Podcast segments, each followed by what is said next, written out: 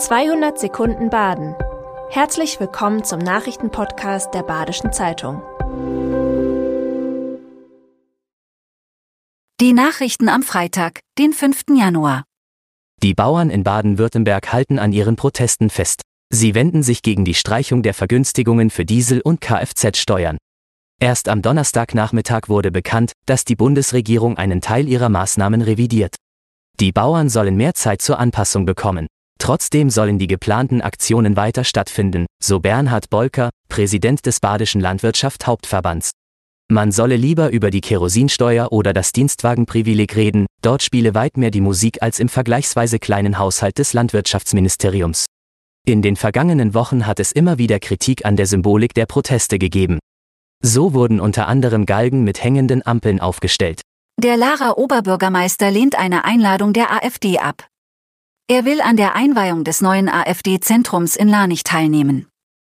In der Stellungnahme wird die AfD als nicht konstruktiver Bestandteil des politischen Dialogs genannt und als rechtsextrem bezeichnet. Das neue Zentrum diene auch als Schulungsraum für politische Kräfte, denen Grundrechte ein Dorn im Auge seien. Als Oberbürgermeister verstehe ich mich als mitverantwortlich für einen mitmenschlichen Umgang, so Markus Ibert. Deshalb wolle er sich von der AfD distanzieren. Ein derartiges Zentrum sei kein Gewinn für die Stadt. AfD-Stadträtin Christine Ammann-Vogt hat betont, es gebe keine Ausländerfeindlichkeit ihrer Parteikollegen. Man habe bisher im Gemeinderat gut zusammengearbeitet, dass sich jetzt alle Fraktionen der Absage anschließen, zeige nur die Verlogenheit der Demokratie, so die Stadträtin. Am Freitag findet die Beerdigung von Wolfgang Schäuble in Offenburg statt. Neben der Familie stehen viele Ehrengäste wie CDU-Chef Friedrich Merz und Bundestagspräsidentin Bärbel Bass auf der Gästeliste. Wegen des circa einen Kilometer langen Trauerzuges wird in der Offenburger Innenstadt mit Verkehrsbehinderungen und Sperrungen gerechnet. Der Trauergottesdienst wird außerdem live im Fernsehen übertragen. Nach dem Wunsch von Wolfgang Schäuble und seiner Familie soll im Anschluss auch die Öffentlichkeit die Möglichkeit haben, sich zu verabschieden. Ein 140 Meter hoher Mast auf dem Taubenkopf soll Messdaten für Windräder sammeln. Normalerweise dauere es mehrere Monate, bis ein neues Windrad optimal eingestellt sei. In dieser Zeit liege der Ertrag bis zu 30 Prozent unter dem Optimum.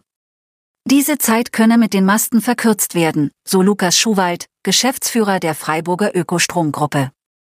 Der Mast misst auf unterschiedlichen Höhen den Luftdruck, die Temperatur, die Windgeschwindigkeit und die Luftfeuchtigkeit. Bereits im Sommer soll der Mast wieder entfernt werden. Dann soll der Bau der neuen Windkraftanlagen beginnen. Nach langer Verletzungspause nähert sich der SC-Spieler Christian Günther seiner Rückkehr. Es sieht so aus, dass ich demnächst wieder dabei bin, so Günther am Donnerstag. Das Jahr bei ihm sei gut gestartet. Ich bin froh, dass unsere Tochter gesund auf die Welt gekommen ist, das ist das Wichtigste, so der zweifache Vater. Außerdem freue er sich über die vielen Fans beim öffentlichen Training. Die ersten Trainingseinheiten ohne Mannschaft hat er bereits absolviert. Die Freiburger starten nach der Winterpause mit einem Heimspiel gegen Union Berlin am 13. Januar. Das war 200 Sekunden Baden. Immer montags bis freitags ab 6.30 Uhr. Aktuelle Nachrichten rund um die Uhr gibt's auf der Website der Badischen Zeitung badische-zeitung.de.